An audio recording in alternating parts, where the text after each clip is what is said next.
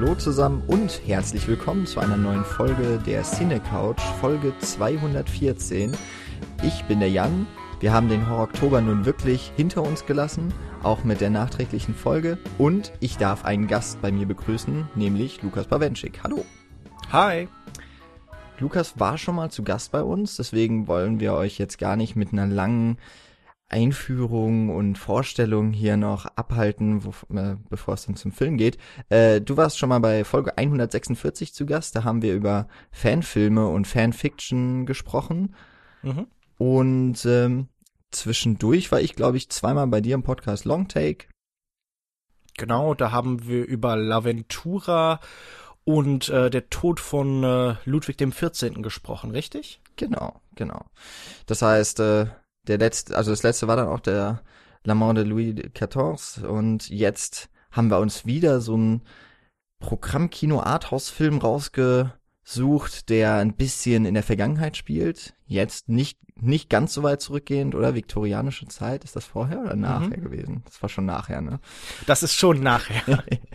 oh mein, so gut bin ich informiert. Aber ich habe dich, äh, beziehungsweise ich habe aufgerufen über Twitter, und wollte mal wissen, wer hat denn Lady Macbeth gesehen, der, ich glaube, vor zwei Wochen äh, zum Zeitpunkt dieser Aufnahme am 11.11. .11.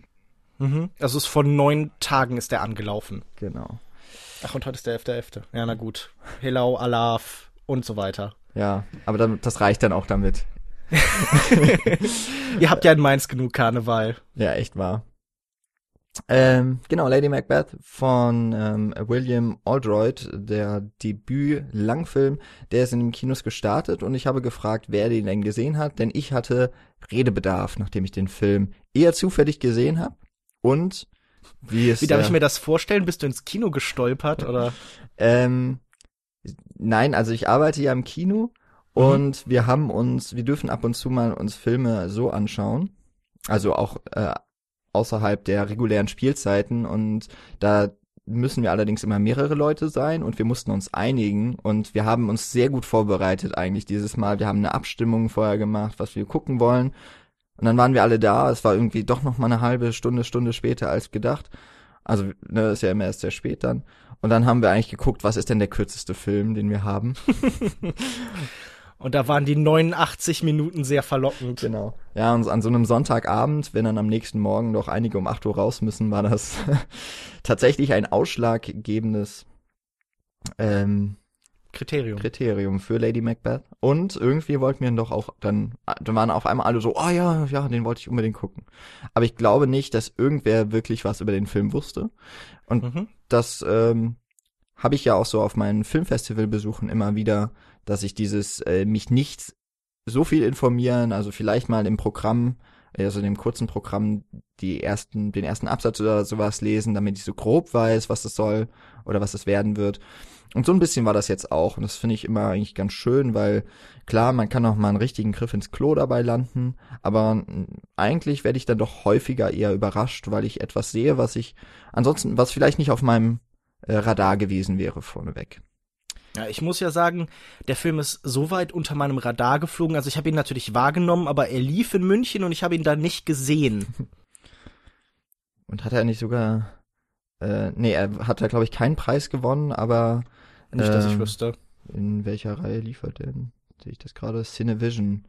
Das sind, ist glaube ich noch nicht der große Wettbewerb, oder? Ich glaube nicht. Nee, da gibt's noch den Cinemasters. Also das ist, glaube ich, dieses independent europäisches mhm. Kino vor allen Dingen. Ähm, der Regisseur, gut, es ist ja auch sein Debütfilm, hat mir vorher auch noch nichts gesagt. Und so ist eigentlich dann eben Macbeth, das ist so das, was aus dem Titel dann ja doch hervorsticht, das, was noch am bekanntesten und wahrscheinlich am ehesten mit ähm, irgendwelchen ähm, Fantasien oder mit äh, Verbindungen natürlich äh, zu Shakespeare dann doch etwas triggert, glaube ich. Aber ähm, immerhin, du hast, äh, glaube ich, dann, du hast dich ja gemeldet. Mhm. Das heißt, du hast dann den Film ja doch auch mit durchaus Interesse wahrscheinlich dann auch geguckt und auch ausgewählt dann. Definitiv. Das ist schon mal sehr gut. Ich hoffe, ich habe dir da jetzt nichts aufgetragen oder ich habe dich dazu etwas verpflichtet, was furchtbar geworden ist. Nein, nein. Das auf keinen Fall. So viel kann ich auch jetzt schon sagen. Mir hat der Film tatsächlich ganz gut gefallen. Ah, wunderbar. Wir haben, glaube ich, noch nie so richtig jetzt hier die Kontroversen losgebrochen in unseren gemeinsamen Podcast, aber vielleicht kommt das irgendwann nochmal. Denn äh, so viel kann ich auch schon mal sagen, sonst hätte ich wahrscheinlich nicht unbedingt Redebedarf so gehabt. Äh, mir hat er auch ziemlich gut gefallen. Und äh, warum das ist, da, das wollen wir jetzt mal so in der nächsten, sagen wir mal so in der nächsten Stunde ungefähr besprechen. Vielleicht fangen wir erstmal äh, damit an, dass äh, der Film auf einer Novelle, auf einer russischen Novelle von Nikolai Semyonovich Leskov basiert. Und das heißt dann eigentlich die Lady Macbeth von Mzensk. So, mhm. nachdem wir uns eben, nachdem wir uns eben YouTube-Aussprache-Videos angeschaut haben, müsste das so stimmen. Ähm, kannte ich nicht. Weder den Autor noch den Titel. Ich habe tatsächlich gedacht, Macbeth hatte ich die Verbindung zu Shakespeare. Und ist ja auch nicht falsch. Ist nicht ganz falsch, ne? Aber als dann ich glaube erst im Abspann oder war schon war schon ganz am Anfang, als da stand, ähm, dass irgendwie das nach diesem Roman oder nach der Novelle ähm, adaptiert wurde, da habe ich erstmal gestutzt und habe gedacht, was ist das denn? Vor allem, weil es ja auch jetzt nicht in, also mit Z im Zensk hört sich ja auch nach Russland an und äh, der Film spielt aber, da es ja auch, sich auch um eine Großbritannien oder um eine englische britische Produktion handelt, spielt es im viktorianischen ländlichen England, würde ich mal behaupten. Ja, absolut. Dann habe ich mich aber auch so gefragt, was, was hat eigentlich so ein Film über die viktorianische Zeit, über unsere Zeit zu sagen? Und äh, da habe ich doch gemerkt, ziemlich viel. Der, ähm, wenn ich es richtig verstanden habe, hat sich Allroyd ähm, nicht sklavisch an die Vorlage gehalten, sondern hat sich durchaus ein paar Freiheiten, insbesondere bei der Gestaltung der titelgebenden Hauptfigur, gelassen. Und ich finde, dass die gerade im Verbund mit der Art und Weise, wie der Film äh, durch die Kamera aufgenommen wurde, ziemlich äh, viel dann doch auch über unsere heutige Zeit aussagt. Wollen wir vielleicht erstmal sagen, worum es überhaupt in dem Film geht? Wir werden ja so ein bisschen reingeworfen ähm, in eine Hochzeitszeremonie. Äh, die junge Catherine wird mit dem deutlich älteren äh, Alexander. Gerade, Alexander ist es, genau.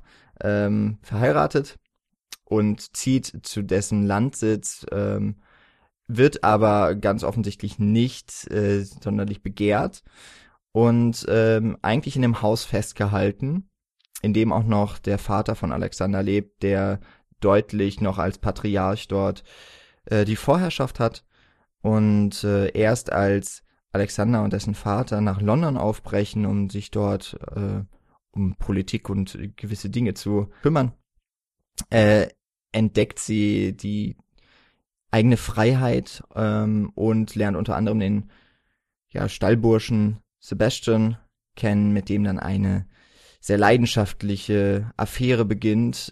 Und als die eigentlichen Herren des Hauses wieder zurückkommen, ja, muss man halt schauen, wie man die Leidenschaft bändigt, beziehungsweise wie man mit der Leidenschaft leben kann unter so einer äh, sehr, sehr domi äh, dominanten Führung der Männer im Haus. Was hast, äh, wie hast du denn den Film so ganz am Anfang erstmal wahrgenommen? Naja, also du beschreibst das ja schon, da sind keine großen Übergänge drin und das wird den ganzen Film, glaube ich, dann auch weiter definieren, dieses extrem übergangslose. Also es ist ja ein sehr elliptischer Film. Wir reihen so Szenen aneinander und wo die meisten Regisseure sich bemühen würden, klar Prozesse abzubilden durch den Schnitt, wird hier einfach Moment an Moment an Moment gereiht und oft ähm, müssen wir uns als Zuschauer tatsächlich so ein bisschen überlegen, wie sind wir jetzt von A nach B gekommen. Die Zusammenhänge sind meistens recht gut klar, aber Erklärung enthält das Ganze nicht viel. Und ich war anfangs vor allen Dingen so ein bisschen, naja, nicht irritiert, aber ähm, was als erstes aufgefallen ist, ist mir natürlich diese große Strenge, die das Ganze so ein bisschen hat. Also es ist alles so ein bisschen karg im Inneren eingerichtet, es ist alles so ein, so ein bisschen trostlos an diesem Ort und äh, das wird eigentlich dann immer nur gebrochen, wenn wir tatsächlich diese engen Räume mal verlassen. Und das ist ja, wovon diese Geschichte ganz stark erzählt, von diesem Konflikt zwischen dem Inneren und dem Äußeren, zwischen dieser Welt, in der Catherine gefangen ist, und in diese Welt, in die sie hinausstrebt. Und ja, diese Sehnsucht, die, die sich dann nach und nach dabei eben entwickelt und der Film beginnt halt eben vor allen Dingen, glaube ich, mit der Düsternis und Trostlosigkeit dieser Welt und werden diese extrem alten und harschen und strengen und hässlichen Männer vorgeführt und die Machtstrukturen, die sie da tatsächlich aufbauen. Und interessanterweise wird aber auch sofort mitgedacht, was diesen Film eben auch noch so, du hast gesprochen von der Modernisierung und das ist definitiv da, aber wir sehen sofort auch noch die Machtstrukturen, die sich eben dann auch noch unter immerhin der Lady entwickeln. Denn wir sehen hier zum Beispiel das Hausmädchen Anna, das klar in ihren Alltag integriert ist und ähm, wir werden eben später lernen, dass egal wie schlecht es der Lady in dieser Situation geht, es gibt immer noch Leute unter ihr auf jeden Fall. Ja, auf jeden Fall. Das, äh, es gibt da einige Szenen, die immer dieses nach oben hin bücken, nach unten hin treten, ähm, visualisieren oder thematisieren. Du hast gesagt, der Film beginnt mit so einer Düsternis und dass äh, die Catherine in dieser ersten Einstellung auch eben mit ihrem Brautschleier in weiß gekleidet da so ein bisschen schon heraussticht, ähm, mhm. war mir in der ersten Einstellung aufgefallen und dann eigentlich, dass es ja auch in dem, ich glaube, es geht dann wirklich direkt über in eben das, äh, das Ehezimmer, ins Ehebett eigentlich. Ähm, nee, stimmt noch gar nicht. Da wird die Catherine ja vorbereitet von Anna für die, für die ähm, Hochzeitsnacht. Wird eingekleidet und wird gefragt, äh, wie es ihr denn so geht. Und da beginnt es eigentlich schon, ich finde es immer schön, so äh, das Korsett, also als als Kleidungsstück finde ich es nicht ja. sonderlich schön, aber oder angenehm. Das steht dir sicher super. Ja, ich glaube auch. Es betont dann wahrscheinlich meine Rundungen ganz wunderbar. Ähm, das Korsett finde ich als so, ja, als Bild dafür eben das Eingeengte, das Eingesperrte, dieses äh, Restriktive der Gesellschaft gegenüber der Frau, das ist einfach ein sehr schönes Bild, das ja auch häufiger hier verwendet wird und das dann eben noch in Verbindung mit den Räumen, die du schon beschrieben hast, als eher karg. Es ist, ähm, obwohl es ja ein Landhaus ist, das sind große Räume, aber die Wände sind häufig leer, äh, der mhm. Hintergrund ist meistens von so einem Grau dominiert und es ist eher spartanisch eingerichtet. Ähm, mhm. Wo es ist jetzt irgendwie kein, kein ausladender Hof oder so. Es ist jetzt eben nicht Ludwig der 14. oder irgendein Sonnenkönig, sondern wir sind tatsächlich irgendwo auf dem Land. Also es ist ja nicht mal so, als wäre hier irgendwie so ein Exzess, in dem man sich hier äh, stürzen könnte in ihrer Langeweile, sondern ja, es ist halt wirklich diese, es, es, es gibt in dieser Welt nichts, was sie irgendwie interessieren würde, was sie faszinieren würde. Ähm, die Novelle und auch der Film betont ja auch wirklich die ganze Zeit vor allem die Langweile dieser Welt. Genau. Und dass im Grunde ja die Bedürfnisse von Catherine diametral gegenüberstehen, wie das Bild ist, dass die Männer in diesem Haus von ihr haben oder dass sie nach außen hin wirken, wie sie nach außen hin wirken soll als eben Adelsfrau, die gerne nach draußen geht, aber eben in der, im Haus, im Geschützten bleiben soll. Es wird, äh, ähm, es wird ja auch später noch über ihre, ja, ihre Exzesse dann gesprochen, die äh, sich mit Sebastian ergeben, dass durchaus über sie geredet wird. Das Bild nach außen hin ist ganz wichtig in dieser Welt. Also das soziale Standing, wenn man das so möchte, das in der Ständegesellschaft ja ohnehin schon und auch in den äh, Figurenkonstellationen immer wieder äh, deutlich gemacht wird, hier herrschen ganz starke Hierarchien und äh, damit verbunden ist aber eben auch eine Pflicht, sich in diesem sozialen Gefüge auch so zu verhalten, wie es sich gehört. Und da mhm. ist Catherine eigentlich von Anfang an so leicht rebellisch, würde ich mal sagen. Aber es, ähm, es beginnt noch recht zaghaft, dass sie eigentlich ja davon spricht, dass sie sehr gerne draußen ist. Aber das erste, was ihr ja im Grunde aufgetragen wird, ist, du bleibst hier drin. Äh, draußen ist es so windig und so kalt. Das ist kein Ort für eine Frau. Ja.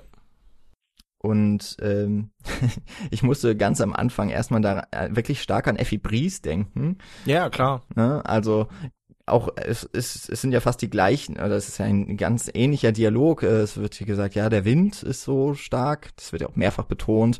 Äh, Es ist fast so, als würde es spuken im Haus, als würde der Mann der Frau hier auch so eine Spukgeschichte, eine Geistergeschichte aufhalten wollen oder erzählen wollen, dass er ja seine Dominanz nochmal zum Ausdruck bringt, was ja bei Effi Priest auch die Geistergeschichte vom Chinesen äh, ein sehr Ja. zentrales Element ist. Da muss ich erstmal schmunzeln und habe gedacht, hm, ja, das scheint damals wirklich so ein Topos gewesen zu sein und eben auch eine Geschichte, die oder so ein Detail in einer Geschichte, die durchaus beliebt war, um Ja. oder vielleicht auch verbreitet.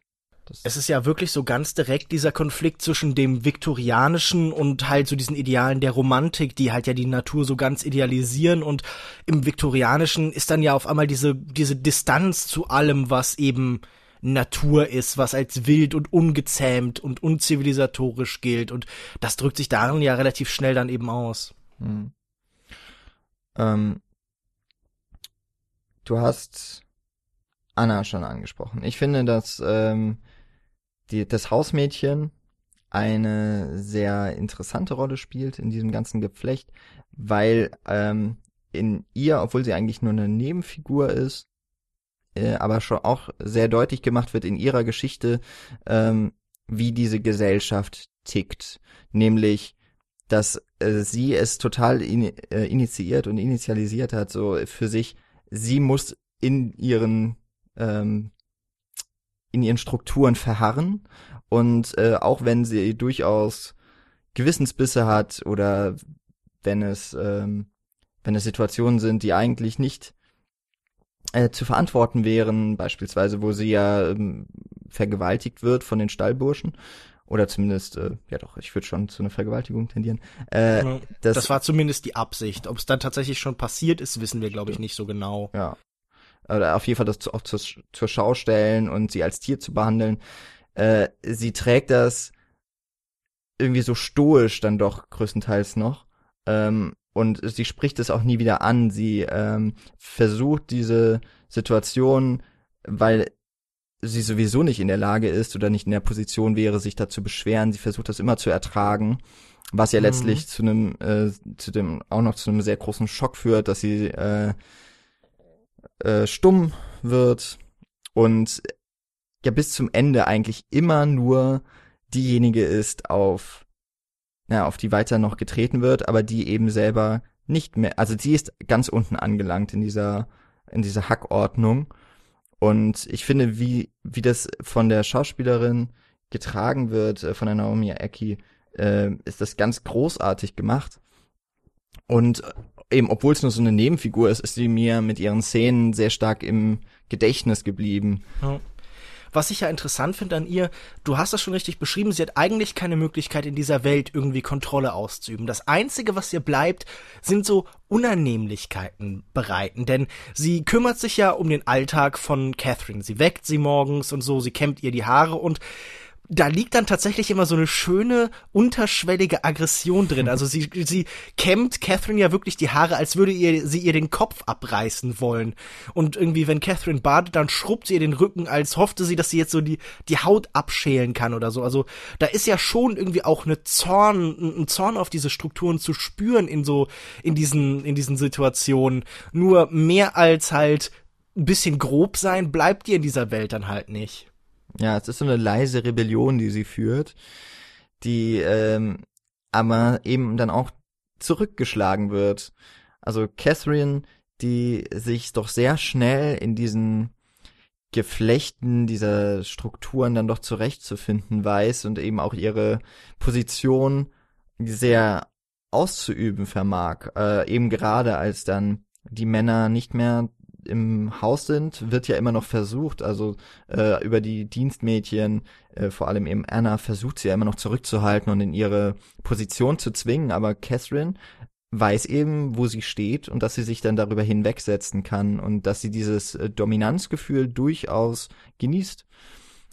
Wobei man ja sagen muss, Äh, sie hat natürlich in die Befehlsgewalt, aber man sieht ja zum Beispiel in dieser Szene mit Anna auch relativ schnell, es gibt da eine klare Grenze, nämlich das rein physikalische, die reine Kraft. Denn äh, wenn du dich erinnerst, wie die Szene mit Anna endet, da kommt ja einer der Männer auch zu, nimmt sie so einfach hoch und man sieht in diesem Moment ja tatsächlich so eine Machtdemonstration. Okay, du magst offiziell über mir stehen, aber ich hätte jederzeit die Möglichkeit, einfach rein auf der Ebene der körperlichen Stärke zurückzuschlagen.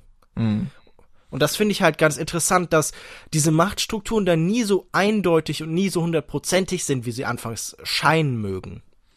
Das stimmt, aber das ist auch, glaube ich, das ist ja, glaube ich, auch Sebastian, der da Catherine so, ja, genau. ne, der sie so äh, hebt und äh, tatsächlich mal für, für einen Moment auch äh, Catherine tatsächlich aus dem Gleichgewicht wirft dann und wahrscheinlich auch so ein bisschen zurückholt in die, in die Realität. Ähm, aber gleichzeitig ist das ja auch so der Moment, wo äh, Catherines Interesse an Sebastian geweckt wird. Mhm. Weil, vielleicht auch, weil er genauso wie sie auch rebelliert. Also mhm. er ähm, eben durch seine reine physisch, äh, Physis sich über die äh, über ihm stehende hinwegsetzt. Sie, die es ja immer versucht gegenüber ihrem Mann oder äh, des Vaters, des Stiefvaters, äh, dort aber ja eigentlich auch nur am Anfang jetzt ja eigentlich auch nur stoisch stehen kann. Also wenn jetzt der, also die, die Liebes äh, Avancen von ihrem Mann sind ja nun wirklich äh, eigentlich auch nur eine Form der Dominanzausübung, ja. ähm, um sie zu demütigen. Und sie versucht da sich, also es gibt diese eine Szene, wo der Mann äh, ihr befiehlt, dass sie sich auszieht und äh, in, an die Wand stellen muss und an die Wand guckt, während er sich dann äh, selbst befriedigt. Ähm, aus der Ferne allerdings und immer wenn sie versucht, sich umzudrehen, äh, dass er sie direkt anschreit. Ähm, wobei sie dann Was übrigens lacht. ganz interessant ist, weil in der Szene, wenn sie dann mit den Stallburschen mhm. spricht, da sagt sie ihnen auch, sie sollen sich an die Wand stellen. Ich finde ganz interessant, wie hier gezeigt wird, wie bestimmte Formen von Machtausübung gelernt und weitergegeben werden. Also, dass sie ja tatsächlich, äh, das beschreibt so ein bisschen, wie sie sich in dieses Machtgefüge einfügt, dass sie tatsächlich genau dieselbe Methode benutzt um dann eben Kontrolle weiterzuüben. Also dass wir ja wirklich dieses, ja, dieses von unten, von oben nach unten weitergeben, dieses nach oben, äh, ja, sich äh, bücken, an die Wand stellen und nach unten treten. Das finde ich ganz interessant. Ja, und das ist ja etwas, was sich so schleichend immer steigert. Ähm, es entwickelt sich dann ja diese sehr leidenschaftliche Beziehung zu Sebastian irgendwie auch obwohl es diese, diesen Trigger-Moment eigentlich gibt da in diesem Stall, ich fand, es kam auch so ein bisschen aus dem Nichts, so ein bisschen eben auch geschuldet dieser äh, elliptischen Darstellung oder Aneinanderreihung der Szenen. Mhm. Ähm, dass, dass man das vielleicht sogar, dass man diese Leerstellen auch so ein bisschen füllen kann, aber ähm, dass so dieser Moment, dass sie sich eigentlich ja schon nicht mehr an sich halten können, dass sie aufeinander äh, sich aufeinander schmeißen. Ich glaube ja, sogar im ehelichen Bett, ne? Der Moment, in dem Sebastian zu ihr kommt, wird dann trotzdem zuerst als so eine Art Übergriff mhm. eben dargestellt. Also sie versucht ihn draußen zu halten und so. Und äh, es ist so ein bisschen merkwürdig. Es ist, als wär's, äh, also natürlich haben wir hier auch wieder so diesen typischen viktorianisch-romantischen Konflikt. Er ist irgendwie die romantische Figur, er erobert sie, er ist halt irgendwie da wild und ungestümt und er ist halt auch tatsächlich der Wilde, der dann irgendwie in diese klar strukturierten Räume halt eindringt. Mhm.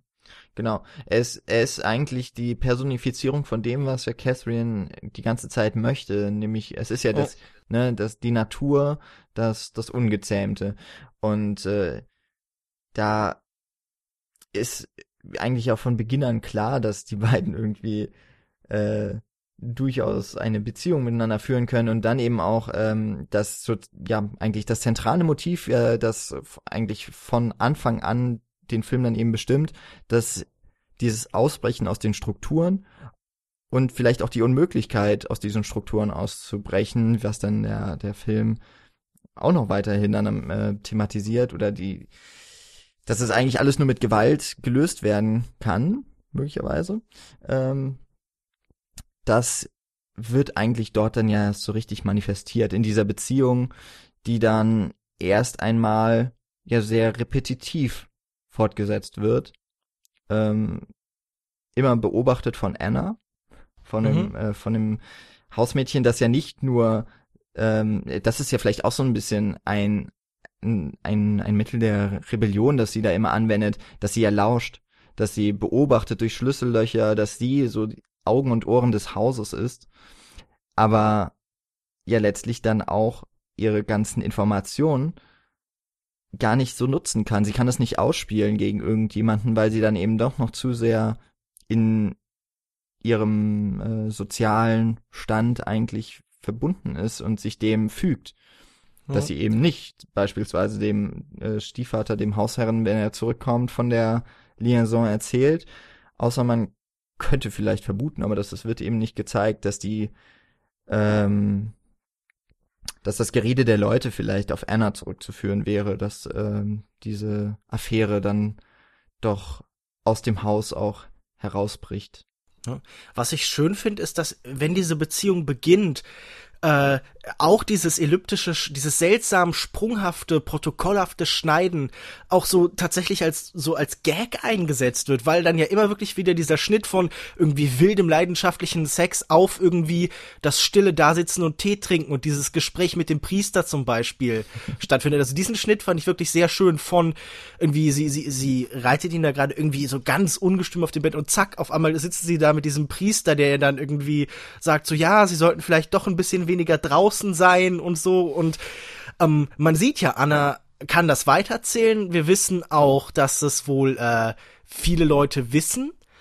Aber es hat irgendwie keine so besonderen Konsequenzen. Und ich glaube, was ich am meisten so mochte, was mich irgendwie auch, was ich sehr unterhaltsam einfach finde, ist, wie dann ähm, tatsächlich Catherine jetzt wirklich in so eine in so eine Dekadenz nach und nach abdriftet. Also sie wacht immer später morgens auf und sie hängt rum und äh, wir sehen sie nicht die ganze Zeit beim Weintrinken, aber wir wissen später irgendwie, okay, der ganze Wein ist weg und das heißt, sie wird wohl hier die ganze Zeit besoffen sein und ähm, ich, ich finde das halt irgendwie so nett. Also es ist ja nicht so, als hätte sie jetzt irgendwie da so besonders große Ziele, als wären ihre Ausbrüche auf irgendwas Besonderes hingerichtet, sondern sie will halt einfach gammeln.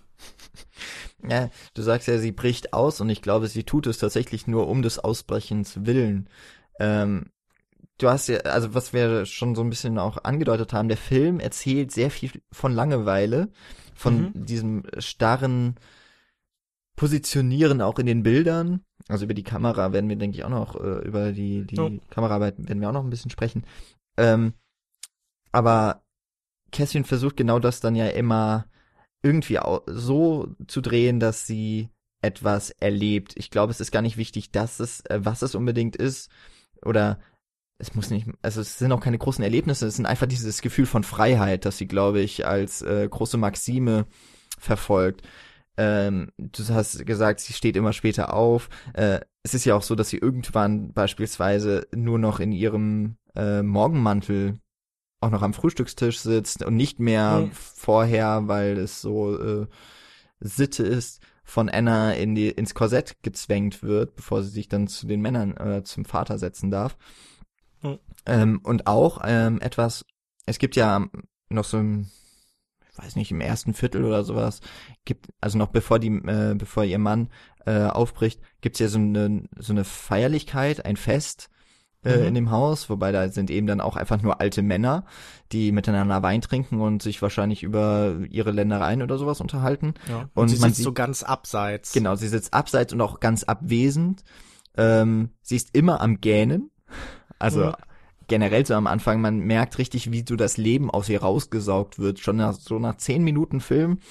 Sie ist am Anfang noch einigermaßen lebendig und es geht sehr schnell dahin zurück, dass sie eigentlich nur noch in so einer wandelnden Trance unterwegs ist ähm, und äh, dort dann eben auch das Machtspiel der Männer so weit geführt wird, ja, äh, also du wirst jetzt, du gehst erst schlafen, wenn ein Mann sich äh, zu dir gelegt hat.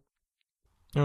Und dass sie auch, also wie sie da zum Beispiel auf dem Bett dann sitzt, ja, und mit Anna im Hintergrund, das finde ich, war auch so eine super tolle Einstellung und auch eine ganz witzige Szene, mhm. weil, weil da Catherine so diesen Trotz auch, ähm, der ihre Figur so wunderbar beschreibt, das ist ja, sie findet das Ganze ja auch irgendwie ein bisschen lächerlich, ähm, obwohl sie sehr darunter zu leiden hat, aber sie lässt sich davon noch nicht so unterkriegen was ja letztlich, woraus ja auch quasi ihre Stärke dann erwächst, sich über diese ganzen Strukturen dann eben zu erheben. Also ja, also äh, ich, ich meine, diese Szene, die du beschreibst, ist natürlich tatsächlich sehr lustig, weil sie ja immer kurz davor ist, mit dem Kopf so auf die Bettkante zu knallen, weil sie ja wirklich immer kurz davor ist, einzuschlafen. Also ist, diese Welt bietet ihr ja wirklich nichts. Ihr Mann schläft ja auch nicht mit ihr, erfahren wir relativ früh, das hast du ja schon beschrieben. Das heißt, sie kann auch diese eigentliche Funktion, die sie in dieser Gesellschaft äh, die ihr zugewiesen wird, kann sie gar nicht erfüllen, weil ihr Mann das auch nicht auf die Reihe kriegt, weil der wohl auch unfruchtbar ist oder zumindest wird das äh, angedeutet. Und ähm, jetzt so ganz ohne Funktion in dieser Welt fängt sie halt so nach und nach an, sich tatsächlich eine zu suchen. Und äh, es ist jetzt irgendwie keine besonders hehre oder so, aber ich meine, wenn man halt die ganze Zeit säuft und, und Sex hat, dann hat man halt wenigstens irgendwie, kriegt man auch den Tag rum. Das ist halt dann der Prozess, auf den sie dann nach und nach abzielt. Ja, vor allem, wenn man sieht, wie ihr Tag vor dieser Affäre aussieht, ja eigentlich morgens sehr früh geweckt zu werden, angekleidet zu werden, sich äh, zum Frühstück zu begeben und danach setzt sie sich ja immer auf diesen, äh, auf dieses Sofa oder auf diesen Chaiselon im, ähm, weiß nicht, ist äh, Wohnraum im, im Salon. Ähm, es sieht so aus wie so ein dort. ganz trauriges Modefotoshooting, wenn sie da sitzt. Ihr Kleid, da, also dieses Kleid ist natürlich toll designt, dieses große, unfassbar ausladende blaue Kleid. Aber dieses Bild ist trotzdem so trostlos. Es ist so ganz zentralperspektivisch. Sie sitzt mhm. so genau in der Mitte und irgendwie auf diesem aufgewölbten Pilz. Und es ist wirklich, als hätte die Vogue irgendwie Depressionswochen oder so.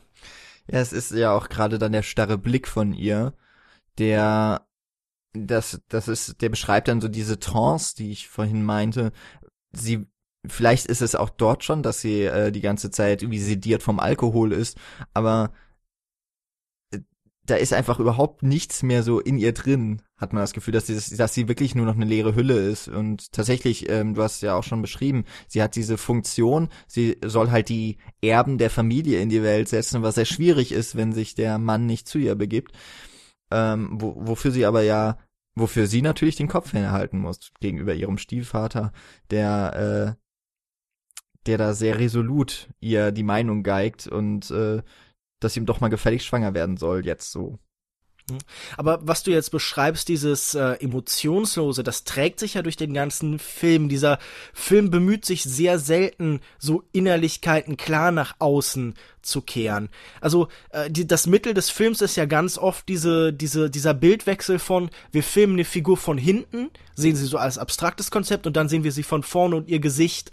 Und ich hatte selten das Gefühl, dass dadurch jetzt irgendwie eine große neue Information kommt oder so, sondern wir begreifen natürlich so aus den, aus den Handlungen und aus den Situationen raus ungefähr den Gemütszustand, aber die Emotionen zu vermitteln an Zuschauer ist hier definitiv nicht das Hauptziel. Mm, da, ich weiß es nicht, ich erinnere mich jetzt nicht an so ganz, ganz viele exakte Szenen, aber es gibt so ein paar, wo ich dann doch denke, also beispielsweise, ich habe vorhin diese die äh, Szene beschrieben, wo äh, Catherine von ihrem Mann gezwungen wird, sich an die zur Wand zu drehen. Da ähm, haben wir dann ja auch ihr Gesicht so im Halbprofil, glaube ich, so äh, ein bisschen von hinten, aber auch gefilmt, ähm, wie sie immer versucht, sich umzudrehen und dann aber irgendwann auch einfach vielleicht auch so aus purer Verzweiflung oder weil diese Situation so absurd ist, beginnt sie ja auch zu lachen Mhm. Ähm, dass sie, also es gibt schon auch diese Ausbrüche, die dann tatsächlich auch die Charaktere ähm, in, in ihrer Mimik zeigen dürfen, wo ich finde, es sind, also ich gebe dir recht, dass es meistens nicht so ist, dass die irgendwie hinter ihre oder durch ihre Mimik in ihre Seele blicken lassen. Aber ich glaube, es gibt immer mal so ein paar wenige Momente. Ein ganz mhm. starker ist ja auch der von Anna, ähm, wenn sie äh, stumm wird. Also wo sie, wo sie wirklich ja so um ja um Luft ringt und um Worte ringt, aber es kommt einfach nichts mehr und sie ist eben total ja aufgebracht. Das ist so ein ganz exzessiver emotionaler Moment. Und ich weiß nicht, mir sind so die diese starken kurzen Momente dann so im Kopf geblieben, wodurch für mich es eher so ist ja doch, also so die Emotionen werden dann doch in wenigen Momenten aber dann sehr prägnant irgendwie übermittelt. Aber es vielleicht ist es auch gerade, weil es der Film nicht so sehr in den Vordergrund rückt in den meisten Szenen, dass es dann in den wenigen so stark wirkt und so. Ja. Das ist ja sowieso eine Methode, die diesen ganzen Film durchzieht, dieses äh, Kontrastieren durch etwas sehr lange nicht machen und äh, dann es plötzlich halt eben als Kontrast einsetzen. Also das perfekte Beispiel ist natürlich die Musik. Es gibt in diesem Film fast gar keine Musik. Ich glaube, es gibt genau zwei Szenen, die äh, die eine ungefähr zur Hälfte, die andere gegen Ende, in denen aber auch nur so so ein sehr wabernder Klangteppich eher eingesetzt wird. Also da hörst du nie klare einzelne Töne raus, sondern es ist mehr so ein so ein Dröhnen, das sich dann über Szenen legt. Aber auch das hat dann schon einen sehr starken Effekt einfach. Und ich meine, ein anderes Mittel sind natürlich so Kamerabewegungen. Die meisten Einstellungen sind sehr statisch nur wenn es dann eben wieder an die Flucht in die Natur geht zum Beispiel, hast du zum Beispiel so ein, so ein Auf- und Abwippen, das irgendwie mit ihren so, so federnden Schritten, weil sie jetzt durch die Landschaft laufen darf, so korrespondiert. Mhm. Und das ist so eine der Methoden des Films. Immer so ganz lange etwas nicht tun oder sich halt selbst das verweigern und dann irgendwie das in wenigen Momenten halt dadurch sehr viel stärker wirken lassen. Ja, gerade bei der Kamera würde ich auch sagen, dass diese Situation, dass ähm, sobald es nach draußen geht, dass ja diese Kamera, die auf der Schulter getragen wird, das ist ja dann auch eine sehr extreme Form der Kamerabewegung. Also ich meine, es ist noch nicht Shaky Cam, dass da jetzt jemand hinter ihr herläuft und irgendwie die ganze Zeit eine Kamera wie wild rüttelt, um zu zeigen, oh ja, hier jetzt bewegt sich was in ihr. Ähm, aber es ist dann im Vergleich zu den, ich weiß nicht mal, ob es wirklich, gibt es Schwenks in, in den Szenen, die in Innenräumen spielen? Ich habe Nee, meistens wird geschnitten, glaube genau, ich. Also ja. zum Beispiel diese Szene, die du beschrieben hast, ähm, äh, wenn sie an der Wand steht, da sehen wir sie zuerst von hinten und dann kommt halt dieser Schnitt so ins Halbprofil, den du beschrieben mhm. hast. Und äh, das dass sie dann eigentlich auch immer genau in der Mitte ist, dass immer eigentlich sehr zentrierte Bilder sind, auch häufig Symmetrien aufgebaut werden. Ähm, das wird dann in den Szenen, die draußen sind, auch endlich mal aufgehoben. Das ist so was richtig Befreiendes, einfach nur in einer Art, das, was die, man die ganze Zeit getan hat, es nicht mehr zu tun. Also sich dann eben in dem Fall eben auch dann dem äh, Stil des vorherigen Stils zu entsagen und zu verweigern, das finde ich, das korrespondiert dann wunderbar. Also das sind die emotionalen ähm, Verbindungen, die mir dann irgendwie äh, als Zuschauer gezeigt werden über die Form der, der Kameraarbeit und nicht so sehr über die Figuren. Äh, dass der Film eben ja dann über seine Mittel erzählt.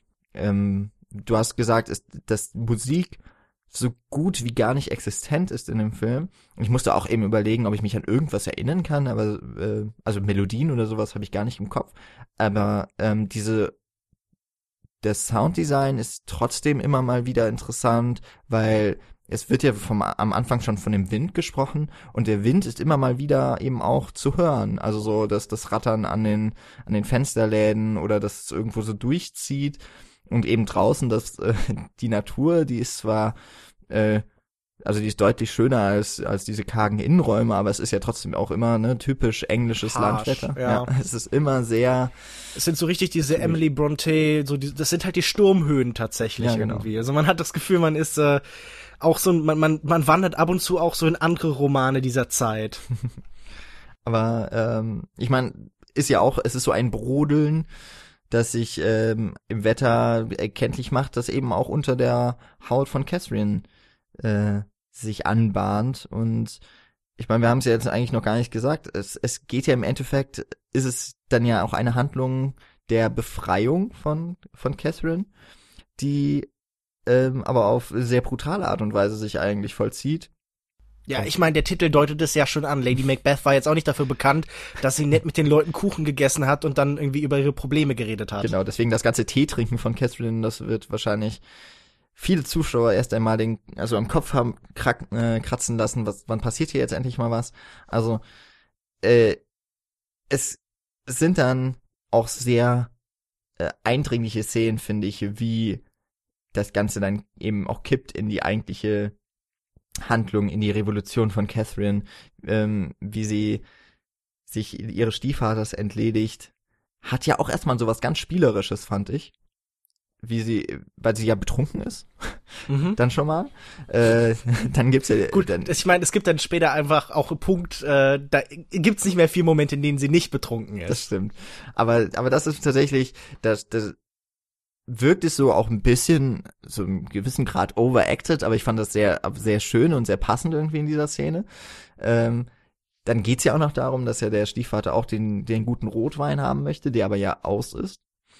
Und äh, er sich dann so wutentbrannt in das Nebenzimmer absetzt und Catherine in aller Seelenruhe den Stuhl an die äh, unter die Türklinke äh, platziert und dann Anna zu sich bittet, sich zu ihr zu setzen, oder? Das ist, glaube ich, auch diese Szene.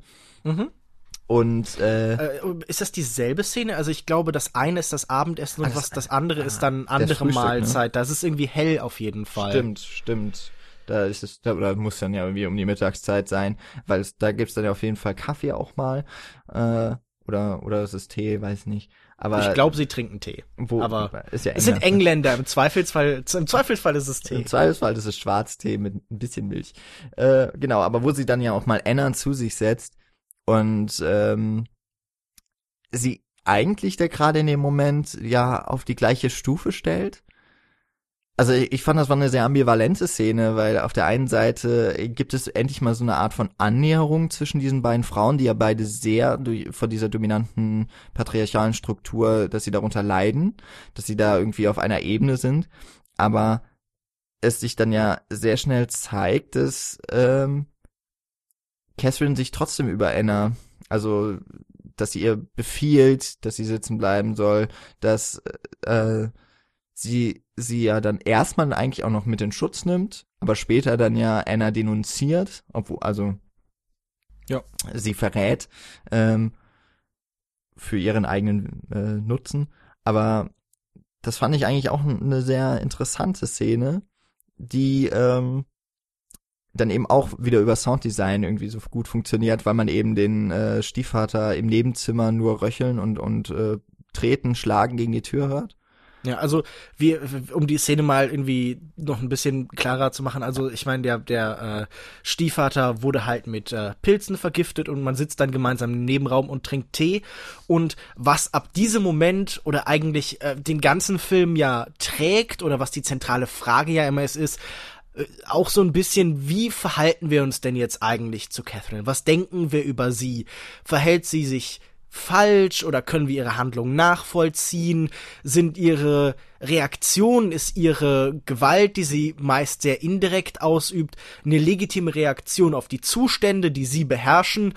Und äh, wie weit benutzt sie dann tatsächlich, wie du ja schon angedeutet hast, andere Menschen? Also wie weit sind denn zum Beispiel Sebastian, äh, mit dem sie dann zusammenlebt, und Anna für sie auch nur Spielobjekte? Ist sie vielleicht wirklich in letzter Konsequenz so eine sehr grausame Solipsistin? Also die Frage ist ja auch, okay, inwieweit ist sie tatsächlich die Lady Macbeth, die wir kennen? Ich meine, Lady Macbeth ist ja traditionell äh, in, in Macbeth-Aufführungen immer eine sehr negative Figur eigentlich gewesen und es gibt dann irgendwie Zustände, in denen Macbeth fast irgendwie ihr Opfer ist und nur gesteuert wird und so und ich glaube, es ist eher eine moderne Interpretation irgendwie in Lady Macbeth auch eine, eine stark ambivalente Figur zu sehen, also wie zum Beispiel jetzt bei der letzten Verfilmung von äh, von Justin Kurzel, glaube ich, hier mit äh, Michael, Fassbender. Ja, Ja. Den hatte ich nicht gesehen, aber Ja, der ist jetzt auch nicht fantastisch, aber ähm, da gibt's, also ich, ich hatte es nur als Beispiel gebracht, weil da halt eine recht moderne Interpretation von Lady Macbeth kommt. Mhm. Und hier wird uns ja auch nochmal die, die Frage gestellt. Richtig. Also hier ist ja vor allem eben auch das Interessante, dass wir ja ihre Situation sehr lange geschildert bekommen, bevor sie handelt. Also so wie ich ja die Mac den Macbeth-Charakter auch eben häufig sehe, ist ja dieses Intrigante. Ähm, was bei Catherine ja, finde ich, auch schon mal insofern etwas stärker ist, weil sie ja sehr viel aktiver auch wird. Oder, also, das ist zumindest auch so etwas, was Ja, ich, das stimmt. Ne, mit, mit Macbeth so an sich dann nicht ähm, mit verbunden habe. Ähm, und, und das ja auch schon so eine Modernisierung eigentlich ist, aber äh, das Intrigante beispielsweise lässt sie ja dann auch nicht ganz los. Aber äh, du hast ja gefragt so, oder äh, darauf äh, schon angesprochen, dass wir als Zuschauer eigentlich spätestens ab dieser Szene uns immer wieder fragen müssen, wie stehen wir, wie positionieren wir uns zu dieser Hauptfigur, ist, äh, die ja mehr oder minder dann doch eher ein Antagonist ist als ein, ein äh, also eher ein, oder ein Anti-Held. Also Anti-Held ist auf jeden Fall auch nicht. Schwierig.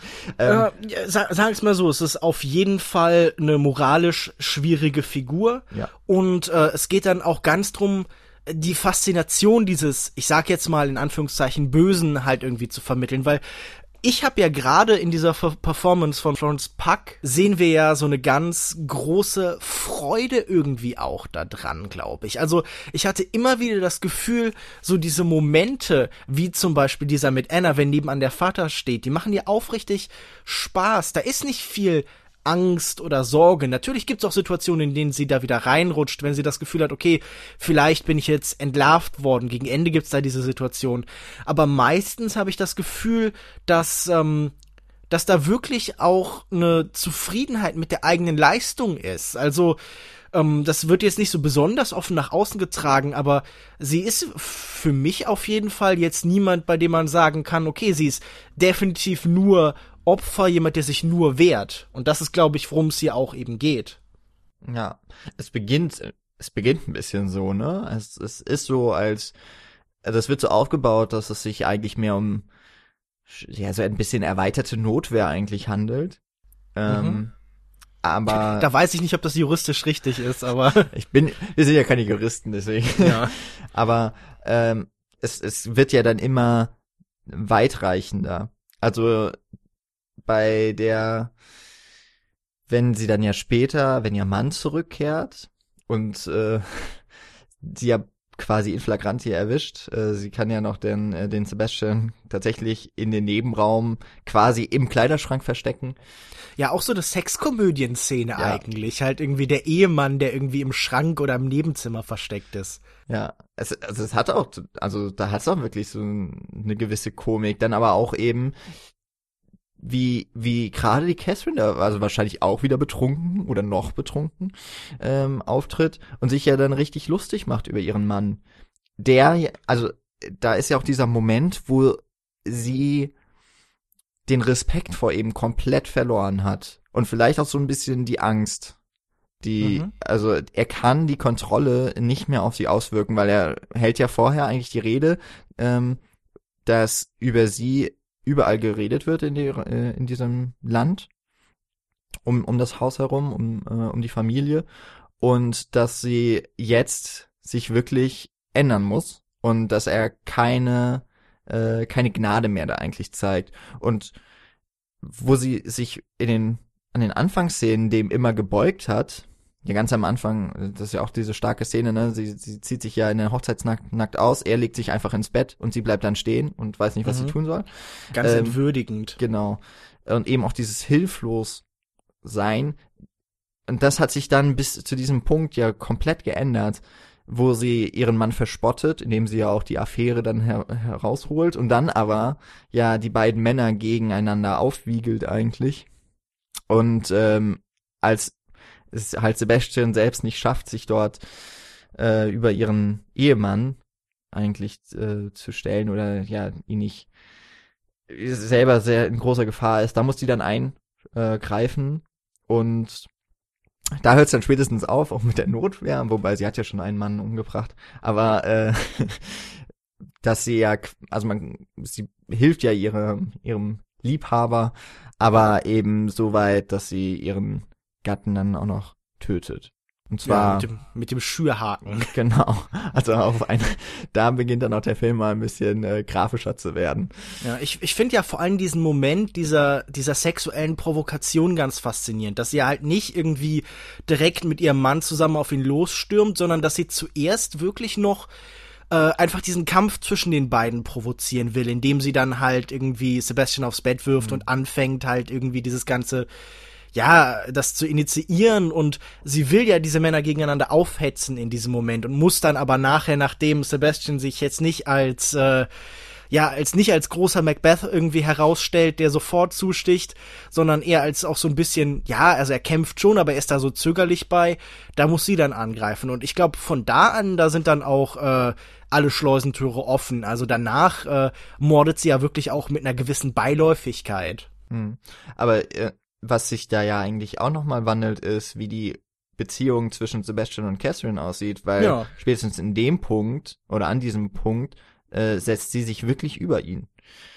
Man, man hat ja auch da, du hattest ja die Szene auch beschrieben, dass eigentlich da, wo sie dann zum ersten Mal miteinander schlafen, dass es mehr eine, ein sexueller Übergriff ist, der dann in so einem gewissen Konsens dann ja doch sich auflöst.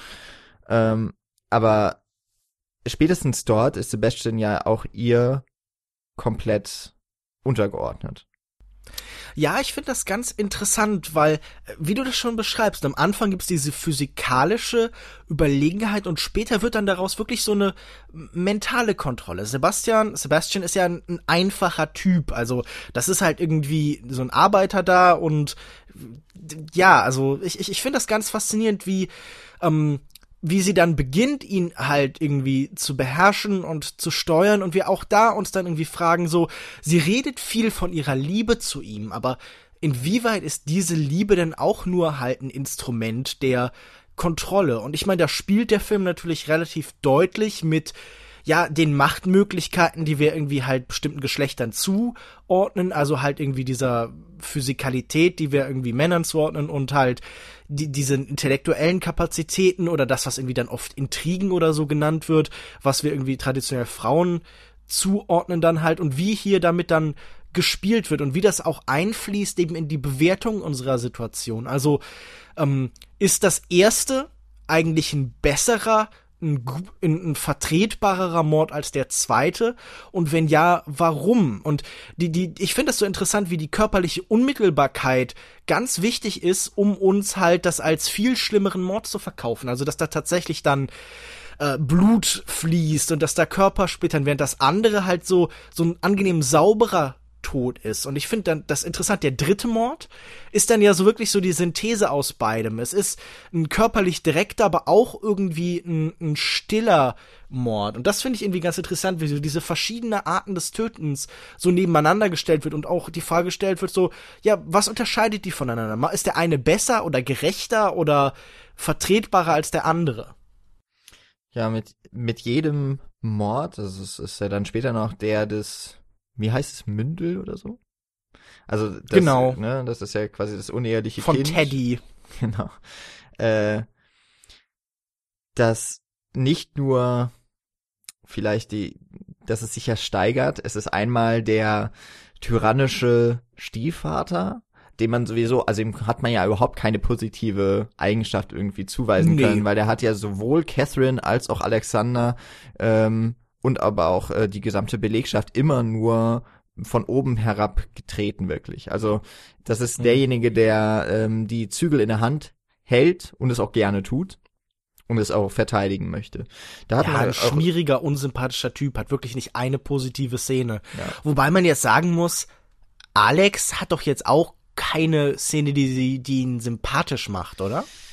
Ich ich glaube jetzt nicht so direkt. Also ich würde sagen, dadurch, dass ähm, sich Alex, Alexanders Vater ähm, so dominant zeigt, wirft das so einen Schatten auf Alexanders Figur, dass er eben auch durch diese Dominanz seines Vaters leidet und dass er möglicherweise deswegen so ist, wie er halt geworden ist. Also das entschuldigt ihn jetzt auch nicht komplett, ne? Aber das ist so, ich würde sagen, es ist noch so eine etwas eine Stufe abgemildert durch die Grausamkeit, die dem anderen Charakter zugeschrieben wird eigentlich. Ähm, und dann ist es eben auch, dass in dieser Szene, ähm, in der dann der Mord an Alexander passiert, ist es ja eben auch diese Provokation. Also ich finde, dass dass der, dass die äh, Intensität dann eben auch noch eine andere ist. Also mal abgesehen davon, dass es natürlich auch brutaler wird und sehr viel direkter. Du hast ja, ne, es wird ein sehr körperlicher. Äh, erstmal ja der Kampf und dann eben aber auch der ähm, Mord oder der Tod durch äh, den Schürhaken.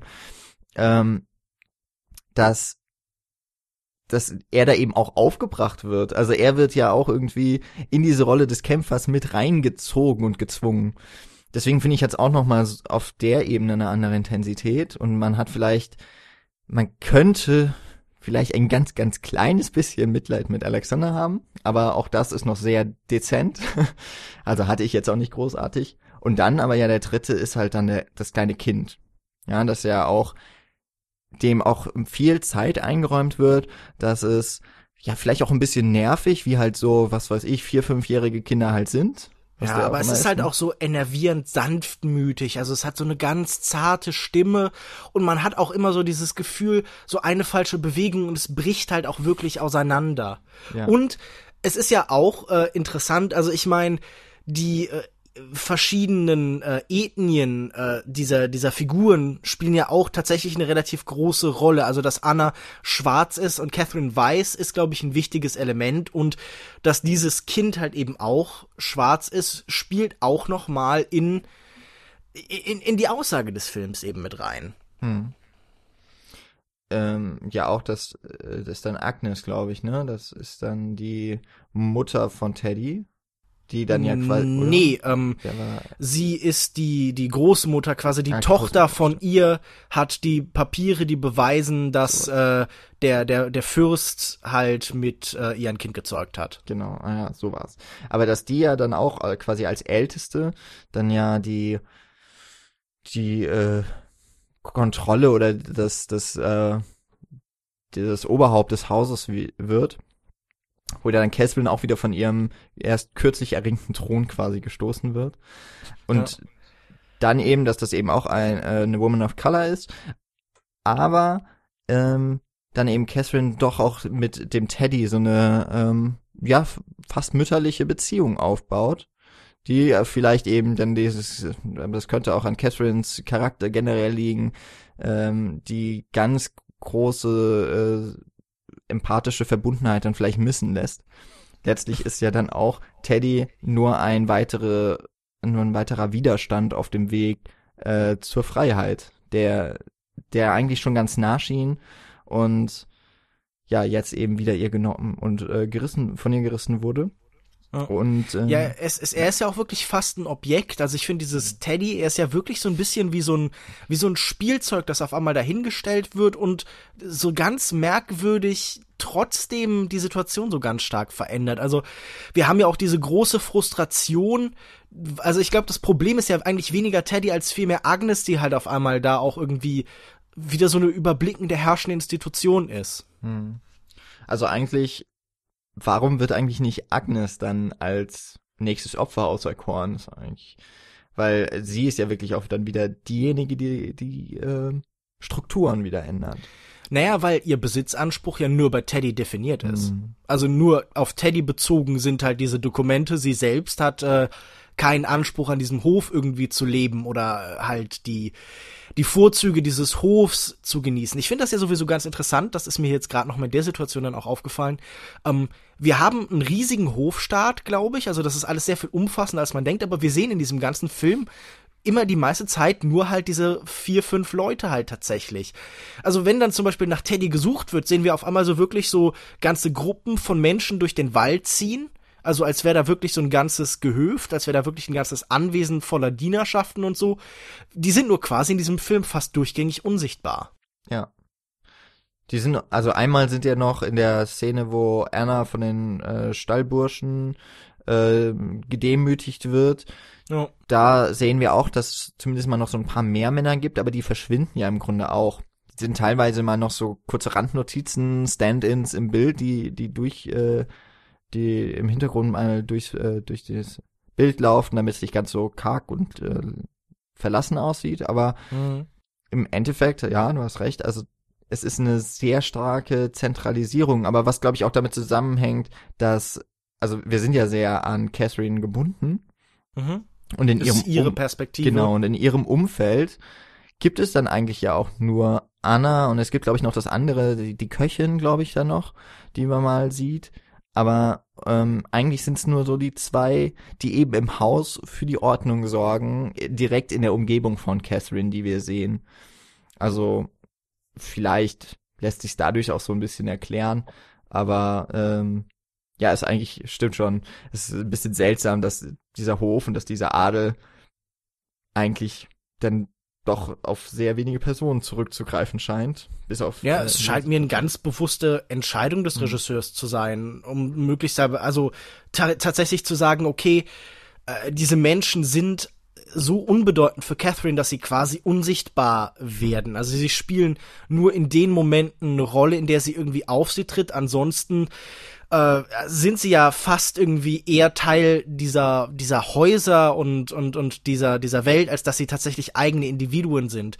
Ich finde das ganz interessant, weil das ist so ein bisschen so wie die Türen für die Diener halt alle unsichtbar in die Wände eingefügt sind und die Türen durch die äh, Catherine und ihr und und Alex und irgendwie ihr Stiefvater, äh, was rede ich, ihr Schwiegervater durchkommen, tatsächlich sichtbar sind und so sind auch diese Menschen halt in dieses ganze Gehöft und so wirklich unsichtbar so integriert, als wären sie halt wirklich nur so Zahnräder in so einer Maschine oder sowas. Mhm. Und auf der anderen Seite wahrscheinlich eben auch, sie sind für Catherine uninteressant, weil sie keine Bewandtnis haben, wenn es jetzt um sie persönlich geht, ne? Also die, das sind keine, die sie abhalten von irgendetwas. Ja, sie ist Egozentrikerin. Sie nimmt ja. eigentlich nur wahr, was unmittelbar auch über sie definiert ist. Ja, und was ihr nutzt. Ja. Genau. Ähm, ja, wir müssen, glaube ich, noch über Teddys Sterbe äh, oder über die Mordszene, Sterbeszene mhm. wäre total äh, euphemistisch, über die äh, Mordszene Ist ja auch nicht falsch, also sterben tut er ja nun mal.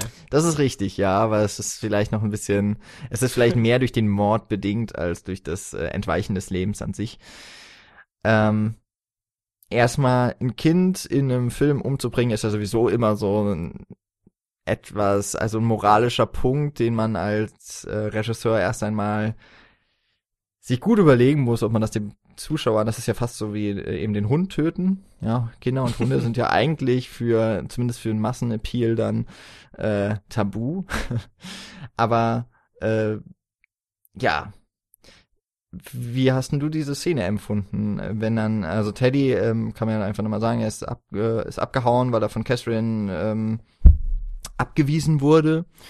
Und äh, er ist ja sowieso im Weg als quasi auch Erbe und eben als als Mitbesitz des äh, Mitbesitzer des Gehöfts. Und es er hätte sich schon äh, Sebastian, der sich eben auch mit den anderen vom Gehöft auf die Suche nach äh, Teddy gemacht hat, es hätte sich schon am Wasserfall die Möglichkeit gegeben, dem äh, Kind sich zu entledigen. Ähm, was auch angedeutet wird, aber Sebastian bringt halt den total verfrorenen äh, Teddy dann zurück, der unter Fieber oder was auch immer auf jeden Fall erst einmal sich erholen muss. Und Catherine eben, ähm, als sie dann Agnes, also Teddys Großmutter, ins Bett geschickt hat, die Möglichkeit bietet, sich Teddy dann wirklich zu entledigen. Und äh, das dann eben mithilfe von Sebastian tut, dem sie Teddy erstickt. Und das eben auch im Vergleich dann zu den vorherigen Mordszenen, also wir haben es ja beschrieben, ne? einmal eigentlich off, äh, offscreen und einmal, dann würde ich mal sagen, relativ schnell erledigt. Ist das jetzt eine Szene, die ja fast schon, na gut, Haneke würde sie nicht zeigen, glaube ich, aber er würde Uff, wahrscheinlich doch. dann so, er würde wahrscheinlich dann, äh, wenn so das Kissen kommt, würde er, glaube ich, gerade mal das Bild irgendwie äh, nach rechts schwenken lassen und dann würden wir genauso lange die Geräusche hören von dem Kind, das äh, erstickt wird. So ein bisschen habe ich mich daran erinnert gefühlt, so an, an diese unangenehme Atmosphäre, die auch Haneke hm. gerne mal beschwört. Ja, das ist wahrscheinlich ein ganz wertvoller Referenzpunkt. Es, es könnte, also ich glaube sogar, dass Haneke so eine Szene vielleicht sogar auch so zeigen würde. Also, was mir bemerkenswert erschien, war an dieser Szene Einmal, dass sie anders gefilmt ist als die meisten anderen Szenen. Also auch sie ist in einer einzigen langen Einstellung, das macht der Film ja oft, aber normalerweise bewegen wir uns in diesem Film genau parallel zu den Wänden. Also wir filmen sehr frontal.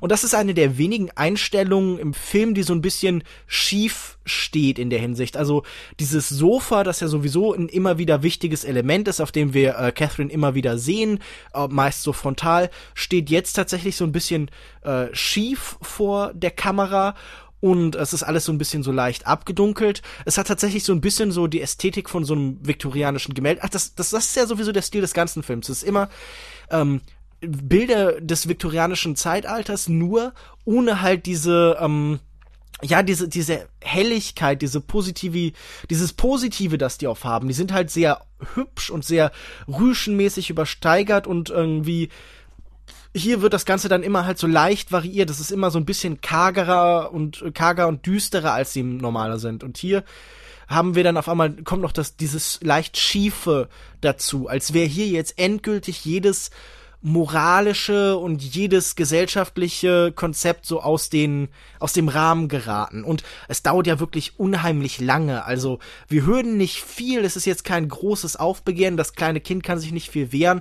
Aber das das zappelt ja schon noch eine ganze Weile. Und wie du schon beschreibst das soll sowas Haneke-mäßiges sein. Das soll definitiv unangenehm sein. Und das soll glaube ich es ist halt glaube ich der Moment wo der letzte Zweifel beseitigt werden soll dass Catherine irgendwie eine positiv oder rein positive Figur ist.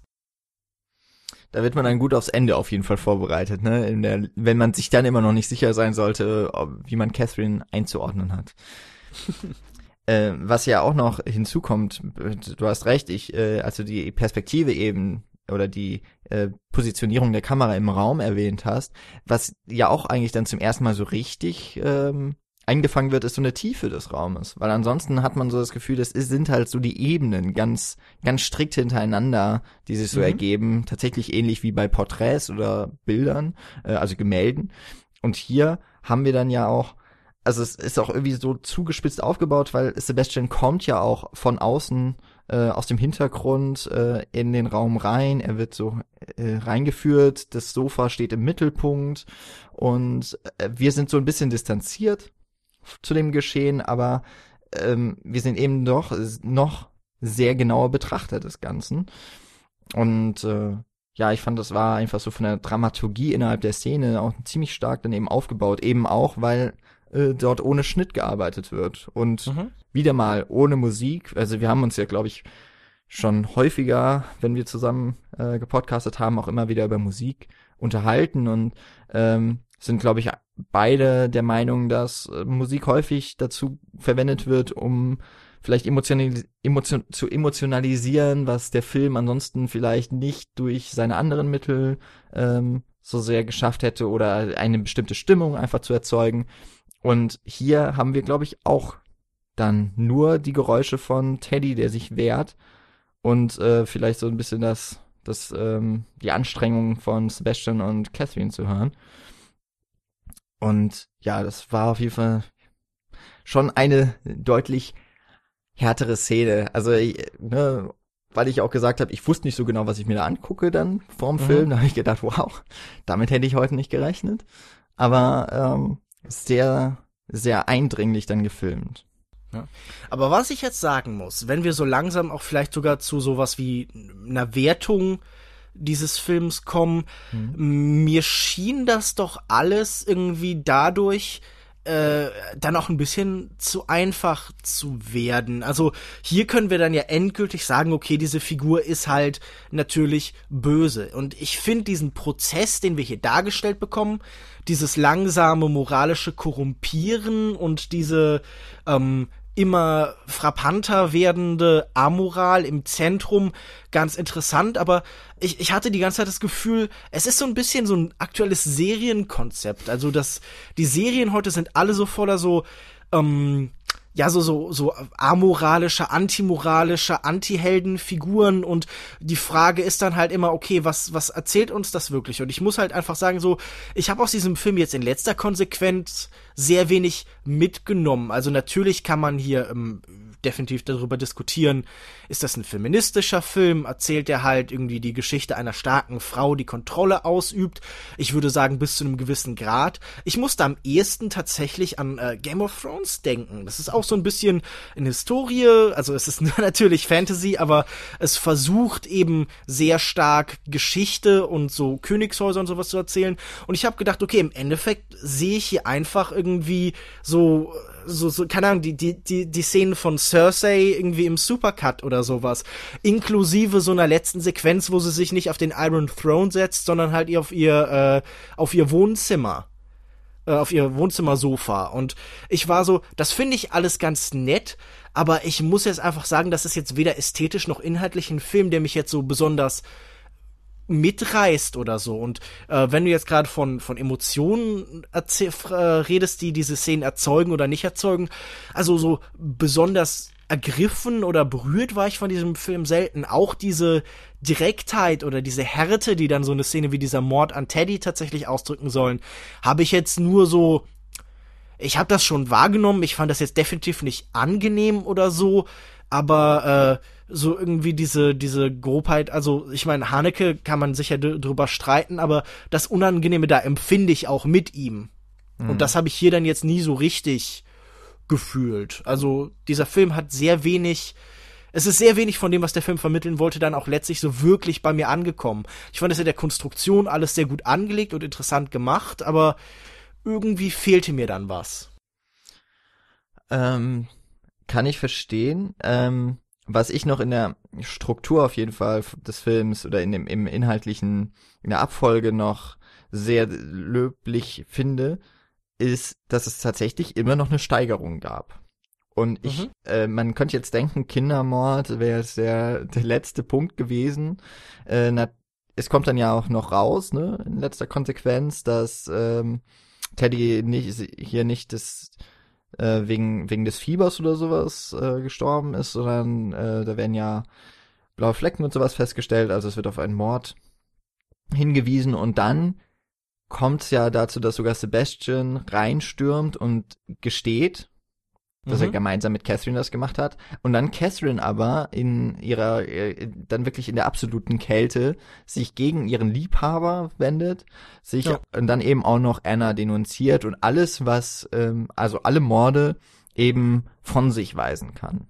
Obwohl eigentlich in erster Konsequenz mal so alle zeigen gegen sie und alles, alles steht gegen sie, aber sie kann eben auch aus ihrer Rolle heraus die ähm, die Indizien alle so oder die Beweise alle so von sich weisen, dass äh, sie letztlich Sebastian und Anna, die dann ja auch in der letzten oder in der vorletzten Einstellung des Films äh, weggeführt werden, ähm, genau, dass dass sie davon kommt.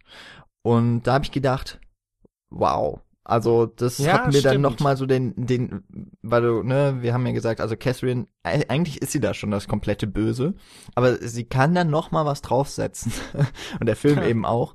Und das fand ich doch schon sehr ähm, eindringlich und ich habe, damit hätte ich dann eben auch wieder nicht gerechnet. Da hat der Film mich wirklich überrascht mit mit dieser absoluten Kaltschnäuzigkeit. Das stimmt schon, ne? Und da fand ich dann eben auch gerade das Denunzieren von Anna. Ähm, also die, die äh, Schwarze, die dann ver die Verantwortung übernehmen muss und dann eben auch noch, die ja stumm ist und sich nicht wehren kann. Also mhm. sie, sie könnte, mal abgesehen davon, man weiß nicht, ob man überhaupt ihr Gehör verschaffen würde, aber äh, sie kann sich nicht einmal wehren. Das fand ich dann doch auch wieder, ja, ich habe die ganze Zeit gedacht, ja, es ist irgendwie wahrscheinlich, ja, geht schon in eine Richtung feministischer Film, es geht um eine starke Frauenfigur, aber es geht eben auch um ähm, generell die sozialen Strukturen, dass eben dann häufig in solchen Fällen, also wir haben es auch heute noch so, dass die ähm, Gleichberechtigung von verschiedenen Ethnien äh, vor dem Gesetz in einigen Ländern, die auch demokratisch zu sein vorgeben, eben nicht gewährleistet ist. Und äh, da fand ich, war das irgendwie doch nochmal so ein so ein starker Kommentar am Ende, dass oh. äh, das so ein Forsch oder ja so eine Spiegelung ist eigentlich von unserer Zeit irgendwie eben doch und das eben unter dem Gewand unter diesem ganzen äh, Dekor des, de, des viktorianischen Britanniens. Ja, ich finde, du hast natürlich recht, dieses Ende ist schon schön bösartig und tatsächlich auch irgendwie subversiv. Mhm. Erstmal, dass jetzt der letzte Akt, der bösartigste Akt, der Verrat ist, das ist ja schon, das hat eine sehr lange Tradition, irgendwie der Verrat am Freund. Das ist ja zum Beispiel auch hier äh, bei Dante Algieri hier so mit diesen verschiedenen Kreisen der Höllen. Das Allerniedrigste, was man machen kann, ist, sind die Verräter. Da sind dann Judas und Brutus und werden irgendwie im ewigen, irgendwie im, in Satans Maul im Eis zermalmt oder sowas. Und äh, das ist dann tatsächlich auch irgendwie ihr letztes perfektes Verbrechen. Und hier bricht natürlich auch der Film ganz extrem mit äh, der Vorlage, mit der Novelle, wo ja äh, am Ende doch dann eine Art Strafe gefunden wird, wo es halt dann diesen ähm, diesen, diesen, diesen Todesfall gibt, wo sie am Ende, glaube ich, in die Wolga stürzt und hier bleibt sie äh, in dieser Welt zurück. Sie, wir wissen, dass sie äh, schwanger ist. Sie bleibt irgendwie mit ihrem ungeborenen Sohn da tatsächlich. Also es wird ja immer wieder angedeutet, dass sie jetzt schwanger ist von äh, Sebastian. Und ich musste so ein bisschen dran denken, es gibt ja, es, es gibt ja diese Idee, ähm, bezogen auf Horrorfilme, dass der Horrorfilm, in dem am Ende die Monster besiegt werden, der ist, der halt den Status quo wiederherstellt, der reaktionäre Film und dass der subversive Film der ist, in der am Ende die Monster triumphieren, an dem der Mensch besiegt wird. Ich weiß nicht, ob ich das bei Monsterfilmen heute noch eins zu eins so übertragen würde äh, in, in, in Zeiten von so posthumanistischen Bewegungen und sowas. Aber hier ist das ja definitiv der, der größere, subversivere Akt, diese Frau gewissermaßen gewinnen zu lassen, trotz ihrer ihrer Grausamkeit. Und wir müssen uns dann jetzt halt tatsächlich fragen, so ist, ist das, was sie mit dieser Welt machen könnte, wenn sie jetzt irgendwie tatsächlich Cersei wäre auf dem Iron Throne oder so, wenn sie jetzt wirklich eine Herrscherin geworden wäre dadurch, äh, wäre dadurch und nicht nur jemand, der halt irgendwie so ein Gehöft besitzt, wäre dann diese Welt irgendwie besser geworden? Wäre, ist das tatsächlich, wie du, du hast oft von Rebellion und Revolution gesprochen und ich bin mir da nicht ganz sicher, ob das tatsächlich irgendwie, ob sie irgendwelche emanzipatorischen Gedanken hat, hat, ob sie irgendwen befreien will. Also, wie wir ja sehen, Schwarze, Anna oder halt irgendwie auch irgendwie Arbeiter wie Sebastian definitiv nicht. Und das finde ich so, das ist natürlich schon eine interessante Frage, mit der uns der Film zurücklässt. So, was ist hier gewonnen, was ist hier verloren? Ist das eine Welt, in der wir irgendwie besser oder schlechter leben können? Das ist schon eine interessante Frage und das muss man dem Film definitiv auch gut anrechnen. Das hast du jetzt nochmal sehr schön zusammengefasst. Beziehungsweise auch, du hast ja nicht nur zusammengefasst, das wäre jetzt. Aber äh, meinen Gedanken wunderbar fortgeführt.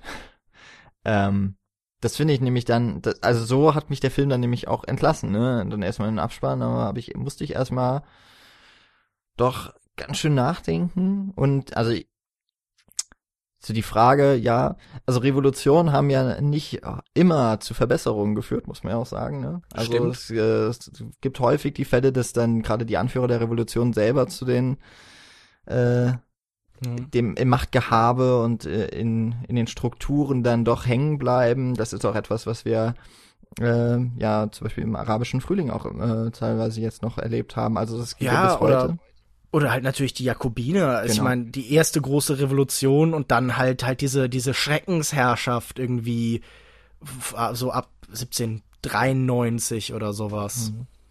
Und ich denke halt, dass das, was da alles passiert, das ist irgendwie, es ist Menschen gemacht und es ist halt aus der Gesellschaft ähm, hervorgegangen. Und man hat das Gefühl, oder ich hatte das Gefühl als Zuschauer, dieser Film wird mir jetzt irgendwie zeigen oder könnte ein Ausweg aus solchen strikten, äh, traditionellen, konservativen Strukturen zeigen, aber das, ähm, da geht er halt nicht mit. Er ist nicht so dieser positivistische, utopistische Film in dem Sinne, sondern da ist er dann vielleicht dann eben auch so ein bisschen äh, in der Form realistisch, dass er ähm, oder pessimistisch eher, dass er halt zeigt, naja gut, ähm, nur weil, weil diese Gesellschaft vielleicht dann in diesem Rahmen natürlich nur, ne, wir sind in diesem abgeschlossenen Kosmos, in dieser Hemisphäre, äh, wenn es da vielleicht aufgebrochen ist, heißt es noch lange nicht, dass das, was danach kommt, besser ist. Beziehungsweise, wenn man das so heute auf die aktuelle Situation übertragen wollte und wir hier tatsächlich eine rein feministische Botschaft sehen würden, dann wäre die Aussage so ein bisschen, ja, nur weil die reiche weiße Frau jetzt in einer besseren Situation ist, heißt das nicht, dass es Frauen als äh, insgesamt tatsächlich besser geht. Mhm. da bewegen wir uns jetzt wahrscheinlich echt auf, auf Glatteis, wenn wir, wenn wir das so noch äh, deuten wollen. Aber habe ich auch gedacht, ist es dann überhaupt noch wirklich, also dann ist es vielleicht ein feministischer, aber nicht unbedingt ein profeministischer Film, ne? Ach, ich meine, ich glaube nicht, dass wir uns ja auf düsterem Eis, äh, auf, auf düsterem Eis, auf dünnem Eis bewegen, denn ich glaube halt irgendwie, dass Themen wie Intersektionalität und halt, du, du sprachst ja schon von Women of Color, dass das auch Themen sind, die im heutigen politischen Diskurs mhm. wichtig sind und dass es äh, wie, immer wieder die Frage gab, okay, äh, hat Feminismus heute im Teilen der westlichen Welt, ist er da vielleicht auch manchmal äh, wird er auch gekapert von, von Leuten, die vielleicht nicht die sind, die am stärksten unter bestimmten Situationen leiden. Mhm. Nehmen wir mal jetzt nochmal das Leiden als, als Stichpunkt, um vielleicht zu einem Fazit zu kommen. Was würdest du jetzt sagen, war, waren die größten Stärken von Lady Macbeth? Ich finde, die äh, tatsächlich zentrale Stärke ist diese sehr starke Schauspielerleistung, über die wir jetzt, wenn wir so drauf eingehen, tatsächlich fast ein bisschen weniger, äh, bisschen wenig gesprochen haben. Ich finde, dass äh, was da ähm, Florence Puck macht, echt wirklich toll. Dieser Wechsel zwischen so einer ähm, auch ostentativen Langweile, so einem Desinteresse und so was ja, sowas, sowas, sowas Gammligen halt fast und diese, ähm, ja, diese, diese, diese Freude an der Grausamkeit oder halt an der Revolution, wenn du es so nennen möchtest, die sich daraus danach nach entwickelt. Und ich finde tatsächlich auch diesen Stil, den hier dieser Theaterregisseur für seinen ersten Film gefunden hat, ganz interessant. Denn das Theater das er kennt, ist in dieser Welt, aber es wird halt eben im Kontrast gesetzt zu der Natur außen. Und ich als Filmfan, als Enthusiast, sehe hier natürlich auch einen, einen, jemanden, der aus den begrenzten Möglichkeiten des Theaters ausbricht, um sich im neuen Medium dann irgendwie so ein bisschen entfalten zu können und der auch von dieser Freiheit so ein bisschen erzählt. Aber dieser sehr, dieser, dieser strenge oder sagen wir, dieser konsequente Stil, der ist definitiv auch äh, recht eindrucksvoll. Ich muss sagen, ähm, es ist für mich jetzt irgendwie kein, kein Meisterwerk. Es muss jetzt nicht unbedingt jeder rausrennen und diesen Film sofort ansehen. Aber äh, diese Stärken, die wir ja schon benannt haben, sind definitiv ein guter Grund, um äh, ins Kino zu gehen. Falls er noch laufen sollte, ist jetzt vielleicht kein Film, der fünf Wochen äh, sich in den deutschen Kinos hält.